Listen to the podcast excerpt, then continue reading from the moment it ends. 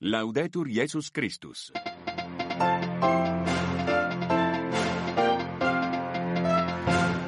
L'Union européenne lance sa mission en mer Rouge, menacée depuis des semaines par les tirs des rebelles outils sur des navires occidentaux.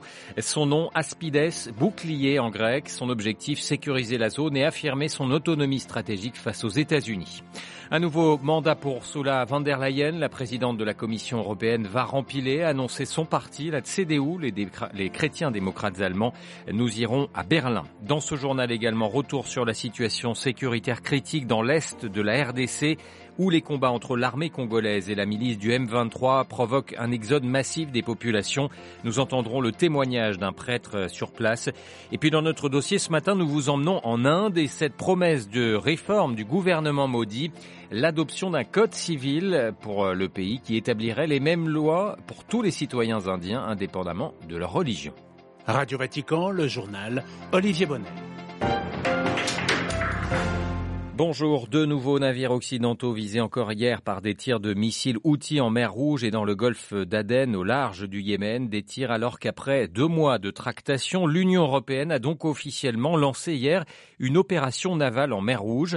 Son objectif est de participer à la sécurisation du trafic maritime après plusieurs mois de menaces des rebelles chiites, tout en maintenant une autonomie stratégique européenne. Le déclenchement de cette opération avait été annoncé en fanfare en mois de décembre après celle menée par les États États-Unis et le Royaume-Uni dans la région. À Bruxelles, les explications de Pierre Bénazé. La mission navale européenne en mer Rouge est baptisée Aspides, les boucliers en grec ancien. C'est une référence directe au fait que cette mission sera défensive. Le qualificatif a été martelé par les 27 pour bien marquer la différence avec l'opération Gardien de la prospérité emmenée par les États-Unis. L'opération européenne Aspides ne pourra par exemple pas procéder à des frappes contre des installations à terre. Elle sera basée sur le principe de la légitime défense, en faveur non seulement des bâtiments de guerre européens de l'opération, mais aussi en faveur des navires marchands qui doivent être protégés. Il y aura une coordination avec l'opération Gardien de la Prospérité, mais avec Aspides, les Européens ont voulu marquer vis-à-vis des pays arabes qu'ils ne s'engageaient pas aux côtés des États-Unis,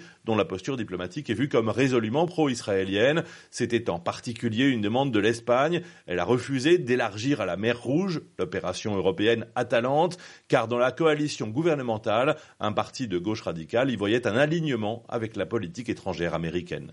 Pierre Benazet, Bruxelles, RFI pour Radio Vatican. De, nouvelles frappes israéliennes sur le Liban. Elles ont visé hier une zone industrielle proche de la ville de Saïda, la grande ville du sud Liban.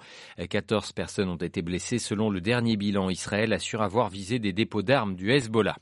Cet après-midi, le Conseil de sécurité de l'ONU doit se prononcer sur une nouvelle résolution de cessez-le-feu immédiat dans la bande de Gaza. Le texte préparé par l'Algérie s'oppose au déplacement forcé de la population civile palestinienne alors que Tsahal semble préparer son offensive sur la ville de Rafah. Les États-Unis ont menacé d'opposer leur veto à ce texte. Ils estiment qu'il minerait les négociations diplomatiques en cours afin d'obtenir une trêve prévoyant un nouvel échange d'otages et de prisonniers. Sa candidature était attendue, elle a été confirmée hier. Ursula von der Leyen va briguer donc une nouvelle fois la présidence de la Commission européenne. La chrétienne démocrate allemande en a fait l'annonce après avoir reçu le soutien de la direction de son parti, la CDU-CSU, lors d'une réunion dans la capitale allemande, Berlin, où l'on retrouve Delphine Herbolier. C'est à Berlin, là où elle a réalisé la plus grande partie de sa carrière politique, qu'Ursula von der Leyen a confirmé ce qui était un secret de polichinelle. Elle candidate pour un deuxième mandat en tant que présidente de la Commission européenne. La chrétienne démocrate allemande a toutes les chances d'être nommée par sa famille politique. Le Parti populaire européen devra se prononcer sur cette candidature début mars. Les sondages actuels à quatre mois des élections européennes lui donnent de l'espoir. Les formations du PPE mènent largement dans les intentions de vote au niveau européen. Or, la règle veut que le parti arrivé en tête propose un ou une candidate au poste de présidente de la Commission.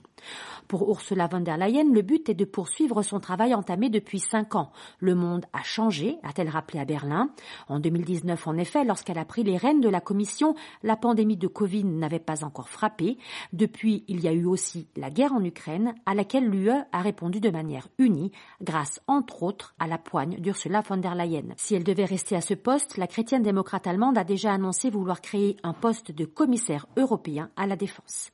Berlin, Delphine Herbolier pour Radio Vatican. La France annonce tailler dans son aide au développement. Paris souhaite faire 800 millions d'euros d'économies et cette baisse de l'aide publique pour de nombreuses ONG comme Action contre la faim, Handicap International ou Médecins du Monde suscite leur inquiétude. En 2022, Paris avait versé 16 milliards de dollars d'aide publique au développement. Une ressortissante russo-américaine arrêtée pour trahison en Russie. L'annonce a été faite ce matin. Résidente à Los Angeles et âgée de 33 ans, la jeune femme a été arrêtée par le FSB, les services de renseignement, dans la ville d'Ekaterinbourg. Elle est soupçonnée d'avoir collecté des fonds pour l'armée ukrainienne, selon Moscou. La Russie, où en dépit des arrestations intervenues durant tout le week-end, de nombreux Russes rendaient encore hommage hier à Alexei Navalny, trois jours après la mort de l'opposant dans une colonie pénitentiaire dans, euh, près du cercle arctique. Ils se succédaient par petits groupes pour déposer des fleurs sur un, monument situé en face de la Loubianka, à Moscou. Jean-Didier Revoin. Après les tensions survenues durant le week-end, des dizaines de moscovites ont honoré hier dans le calme la mémoire d'Alexei Navalny. Les forces de police les ont laissés déposer des fleurs à proximité du siège du FSB sans procéder à aucune interpellation.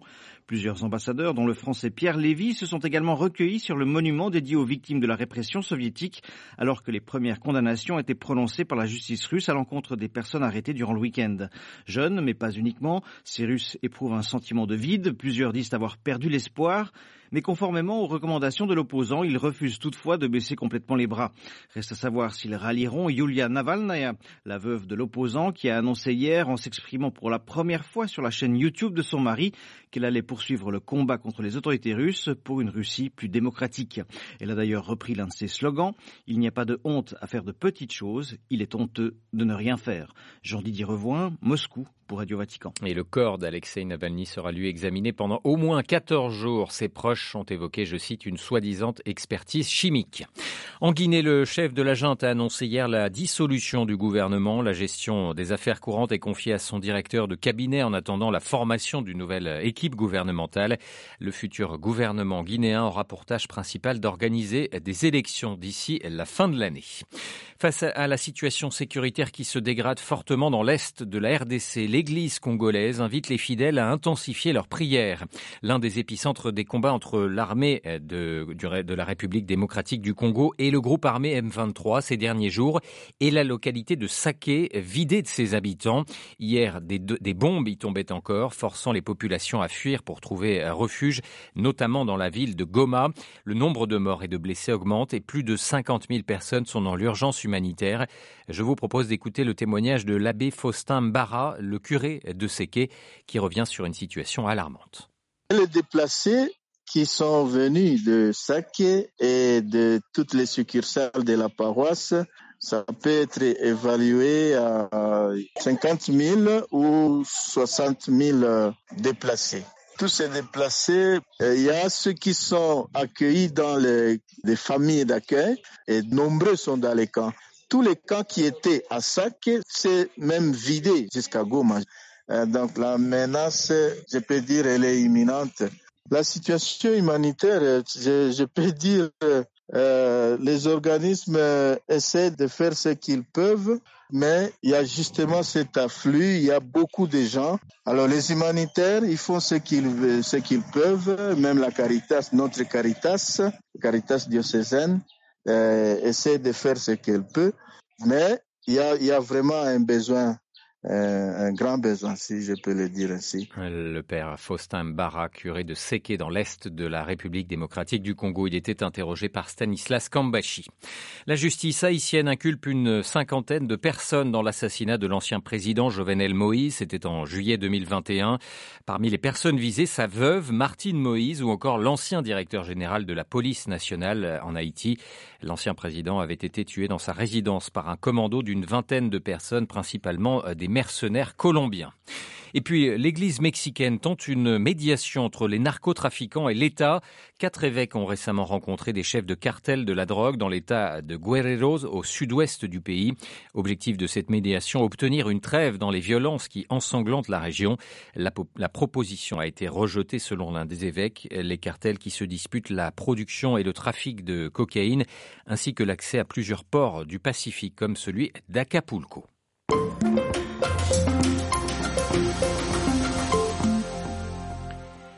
Direction l'Inde ce matin dans notre dossier, un code civil unifié qui établit les mêmes lois pour tous les citoyens indiens, indépendamment de leur religion. C'est le sens de la loi adoptée ce mois-ci par le BJP, le parti du Premier ministre fédéral Narendra Modi, dans l'Uttarakhand, un des États de cet immense pays. Ce code régente ainsi, entre autres, les mariages, les divorces, les héritages et les adoptions. Mais ce texte a provoqué de vives critiques, principalement chez les musulmans, même si la polygamie n'est pas concernée par la nouvelle législation. Le débat pourrait maintenant devenir national, puisque dans deux mois, les Indiens seront appelés aux urnes pour élire leurs députés fédéraux et le BJP pour pourrait bien proposer d'appliquer ce code à l'ensemble de l'Inde, ce qui serait euh, logique puisqu'il s'agit d'une des trois grandes promesses faites par euh, Narendra Modi à son arrivée au pouvoir. Il a déjà tenu les deux premières, l'annulation de l'autonomie constitutionnelle du Cachemire et la consécration du temple d'Aïdoya sur le site d'une mosquée. L'adoption de ce code civil unifié serait donc de ce point de vue logique et gage de modernité pour le gouvernement. C'est ce que nous confirme ce matin Jean-Luc Racine, spécialiste de l'Inde. Il est directeur de recherche émérite au CNRS. Tout cela rentre dans la logique du gouvernement qui permet de dire nous sommes pour le même droit pour tous les citoyens et nous sommes pour l'égalité des sexes. Mais en réalité, il y a des oppositions. D'abord, évidemment, euh, la politique du nationalisme hindou vis-à-vis des musulmans peut légitimer de leur part euh, certaines inquiétudes, mais euh, ça va au-delà, puisque d'un côté, on a des partis d'opposition, que ce soit le parti du Congrès ou les partis communistes qui s'opposent à ce projet de loi, mais il y a aussi un, un autre paramètre, c'est celui des populations tribales, où là, il y a aussi des droits tribaux spécifiques, traditionnels, coutumiers, on va dire, qui risque d'être euh, mise en cause euh, si euh, ce code civil uniforme ou unifié devenait une règle absolument nationale. Ce différent autour de ce code civil unifié, est-ce qu'on peut le, le, résumer à une sorte de choc entre, on va dire, la tradition et la modernité? Oui, d'une certaine façon, puisqu'il s'agit quand même d'essayer de mettre un terme à ce qui, dans le débat, est appelé pratique discriminatoire, mais en même temps, dès qu'on touche à des droits coutumiers,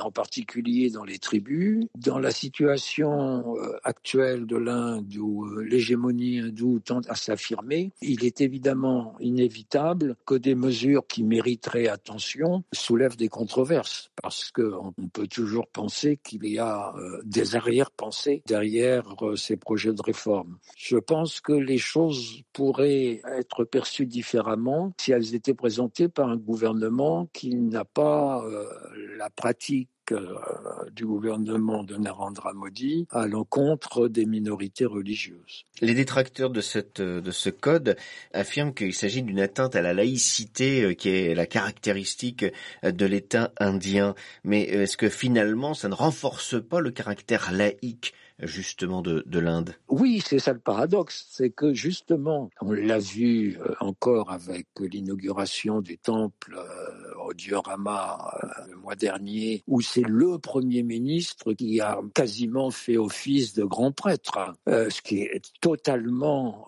opposé à ce qu'en Inde on appelle le sécularisme, hein, plutôt que la laïcité à la française, un sécularisme qui affirme donc qu'il n'y a pas de religion d'État et que euh, toutes les religions ont leur place, mais que l'État ne privilégie aucune d'entre elles avec simplement, et ça fait partie de la définition du sécularisme, le fait que euh, certains droits traditionnels ou coutumes, on va dire, peuvent être préservés. Et donc là, on retombe sur la question du Code civil uniforme où il s'agit d'unifier. Euh, encore une fois, la vraie question, c'est moins d'unifier en essayant d'éradiquer des discriminations qui ne sont plus acceptables aujourd'hui, que ce soit en matière de divorce, d'héritage ou autre, mais la suspicion reste puisque de multiples actions du gouvernement mettent justement en péril ce sécularisme traditionnel qui avait été inscrit dans le préambule de la Constitution euh, par un amendement euh, sous Indira Gandhi. Et donc là, il y a une espèce de paradoxe, mais euh, ça permet aussi au pouvoir de se présenter comme souhaitant travailler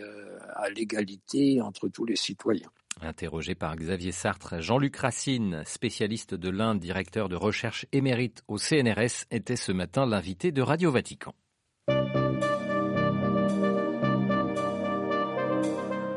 Ainsi s'achève ce journal. Merci pour votre fidélité. J'aurai le grand plaisir de vous retrouver pour une nouvelle édition. Ce sera à 13h en direct de Rome. Excellente journée à tous.